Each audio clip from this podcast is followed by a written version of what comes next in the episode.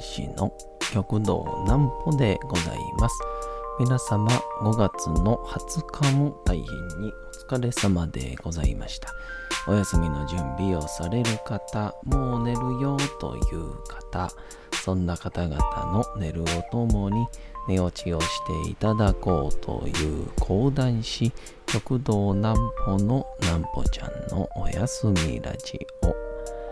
このラジオは毎週月曜日から金曜日の21時から音声アプリサウンドクラウド、Spotify、Amazon Music、Podcast にて配信をされております。皆様からのお便りもお待ちしております。お便りは極道南歩公式ホームページのおやすみラジオ特設ページから送ることができます。内容は何でも結構です。ねえねえ聞いてよなんぽちゃんから始まる皆様の日々の出来事や思っていることなどを送ってください。ご希望の方にはなんぽちゃんグッズをプレゼントいたしますので、住所、お名前お忘れなくと。えー、いうことで、えー、本来なら、えー、今、東京に Now ということで、まあ、ただしかし、あの東京で撮りゃいいんですけど、いかんせん、こう、いつもね、録音というかしてるのが、ちょっとしたあマイクがありきなんですね。でまあ、そのマイクをですね、まあ、そろそろちょっと、まあ、慎重と言いますか、まあ、ちっちゃい、えー、まあ、小型的なものに、まあ、変えないといけないなっていうことをちょっと最近考えておりまして、えー、まあ、それだけやから、この後そんな話できんのかな。なんぽちゃんの明日は何の日？さて、明日が5月の21日でございます。えー、まあ5月もね、えー、だいぶあったかなってきまして。というか、もうやっと、なんかちょっとした上着はもう持たなくていいようにね、なりましたけど。さあ、何の日でございましょうか。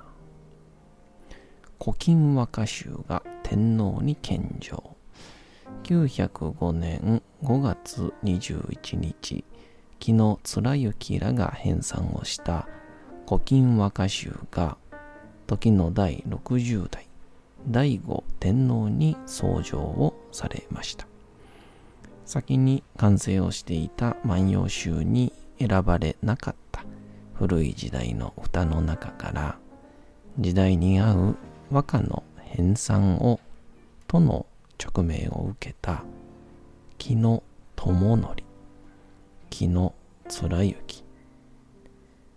大志高知の三常大志高知の三常身分の忠峰。身分の忠峰の4人が戦車となり全20巻のかな文構成として完成をしております。選定をされた和歌全体の約4割ほどが作者不明の読み人知らずの歌であり戦者の歌が約2割強となっています。ちなみに古今和歌集は醍醐天皇に創上した後も選定和歌の修正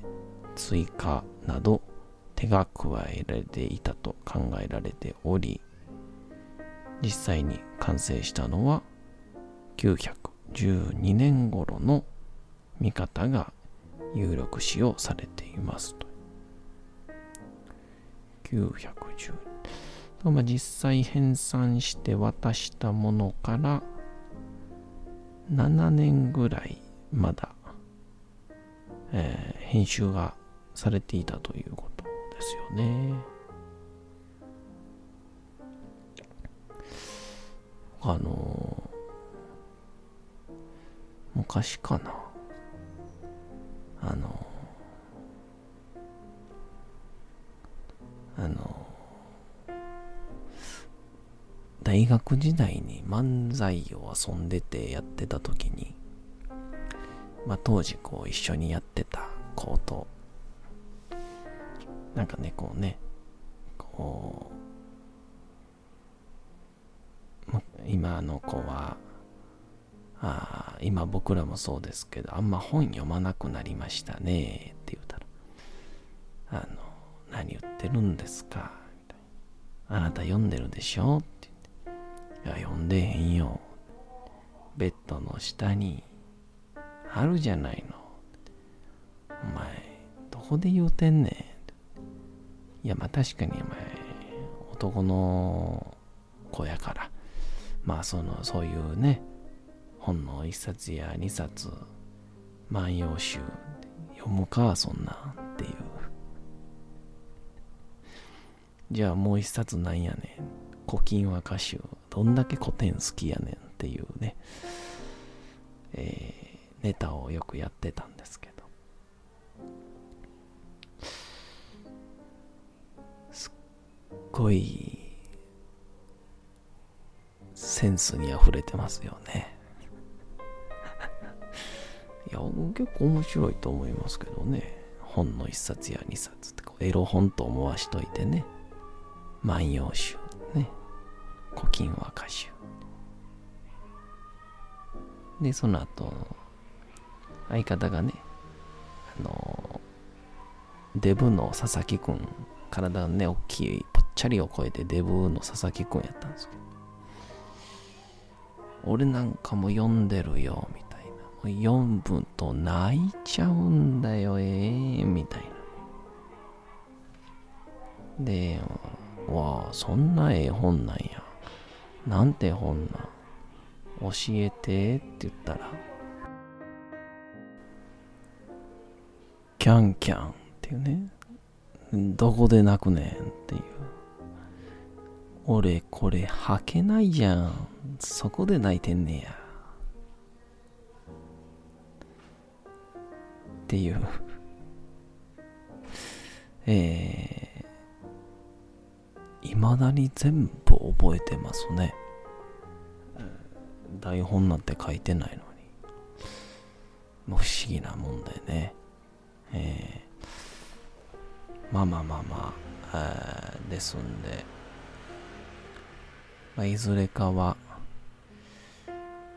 なんかあれですね、佐々木くんの結婚式で、懐かしのみたいな、なんかできたら面白いんじゃないかなと、思ったりもしますけど。まあ、誰が笑うか知りませんけどね。はい、っ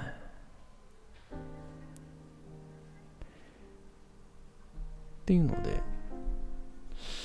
あのー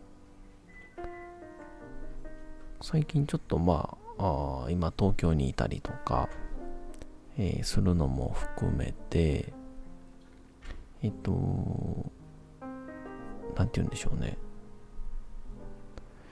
最近ちょっと泊まりがけのことが、それもましてや、平日にっていう、うん、ことが増えたので、ちょっとあの、出先でね、録音しようとすると、この、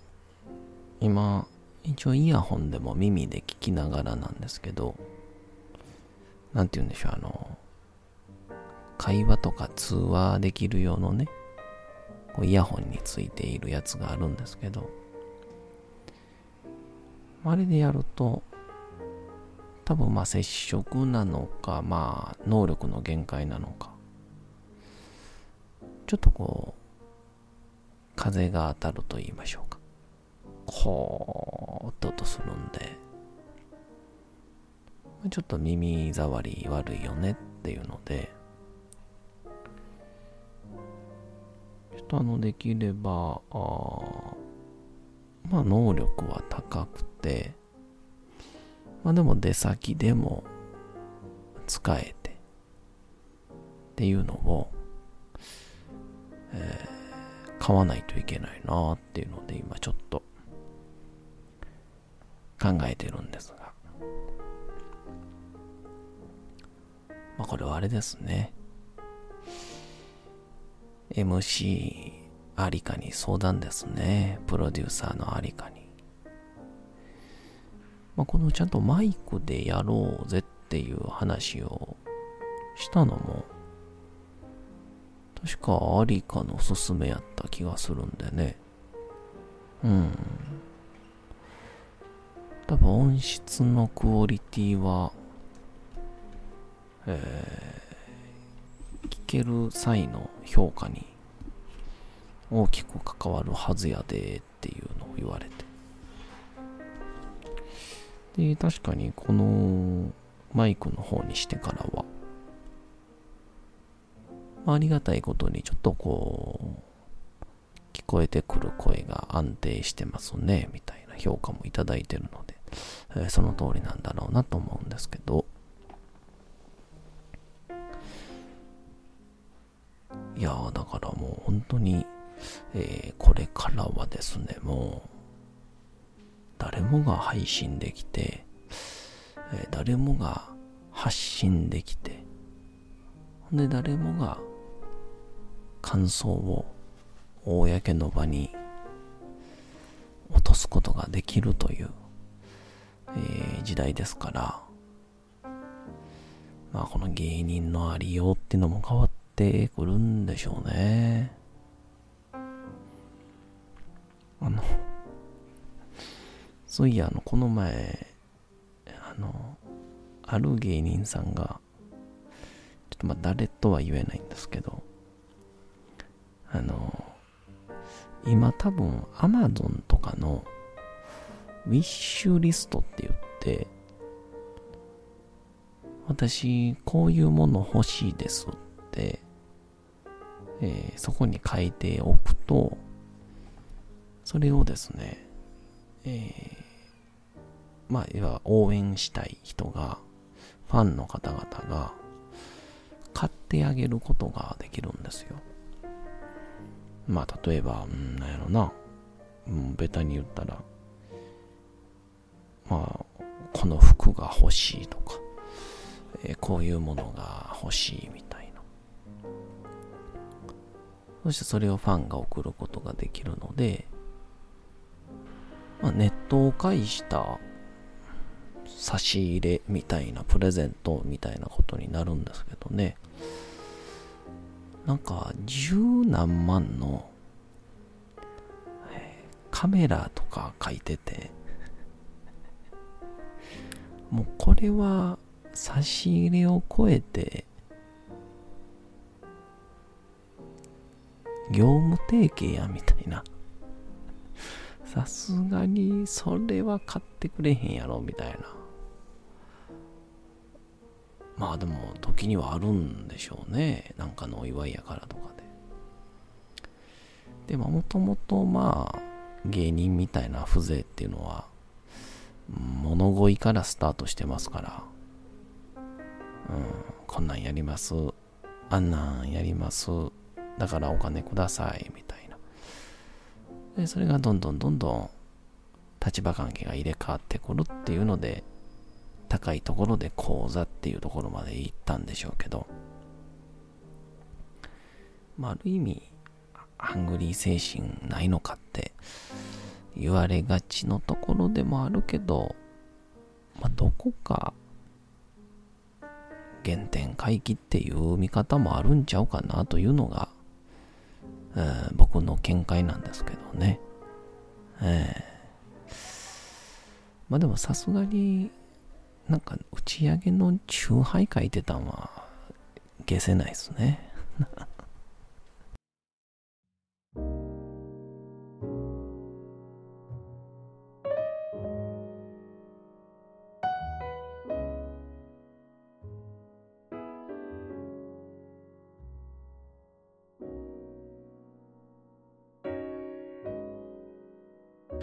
さて時刻はうとうと朗読会の時間となりました。皆様小さい頃眠れなかった時にお父さんお母さんおじいちゃんおばあちゃんお世話になっている方に本を読んでもらった思いではないでしょうか。なかなか眠れないという方のお力に寝落ちをしていただければと毎日様々な物語小説をお届けしております。さて本日お読みしますのも三島由紀夫の金閣寺でございます。えー、まあ前回から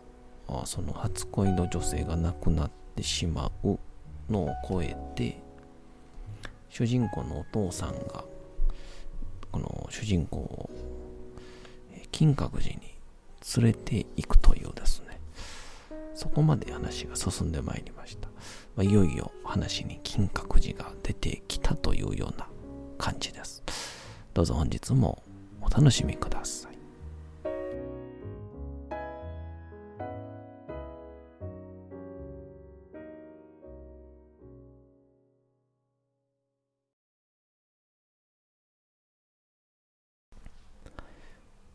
金閣寺。三島由紀夫。夜空の月のように金閣は暗黒時代の象徴として作られたのだった。そこで私の無双の金閣はその周囲に押し寄せている闇の背景を必要とした。闇の中に美しい細身の柱の構造が内から尾行を放ってじっと物静かに座っていた。人がこの建築にどんな言葉で語りかけても美しい金閣は無言で繊細な構造をあらわにして周囲の闇に耐えていかなければならぬ。私はまた、その屋根の頂に、長い歳月を夫婦にさらされてきた近藤の鳳凰を思った。この神秘的な金色の鳥は、時も作らず、羽ばたきもせず、自分が鳥であることを忘れてしまっているに違いなかった。しかしそれが飛ばないように見えるのは間違いだ。他の鳥が空間を飛ぶのに、この金の鳳凰は輝く翼を上げて永遠に時間の中を飛んでいるのだ。時間がその翼を打つ。翼を打って後方に流れていく。飛んでいるためには、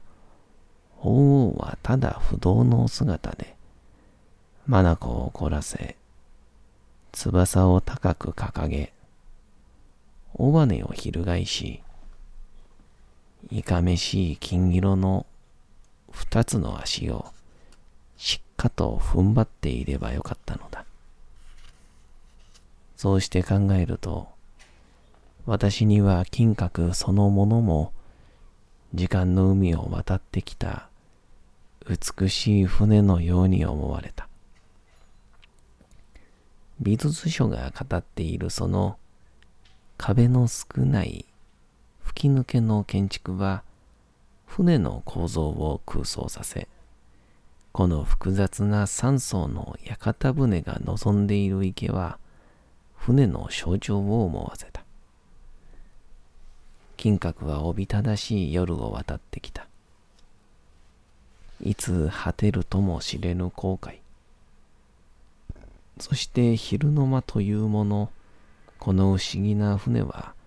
そ知らぬ顔で怒りを下ろし、大勢の人が見物するのに任せ、夜が来ると、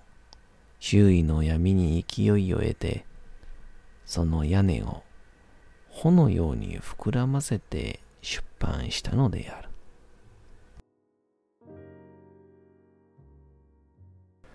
さて本日もお送りしてきましたなんぼちゃんのおやすみラジオ。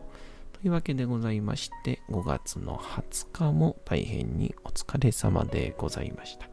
明日も皆さん街のどこかでともともに頑張って夜にまたお会いをいたしましょう。なんぼちゃんのおやすみラジオでございました。それでは皆さん、おやすみなさい。すやすやすやーん。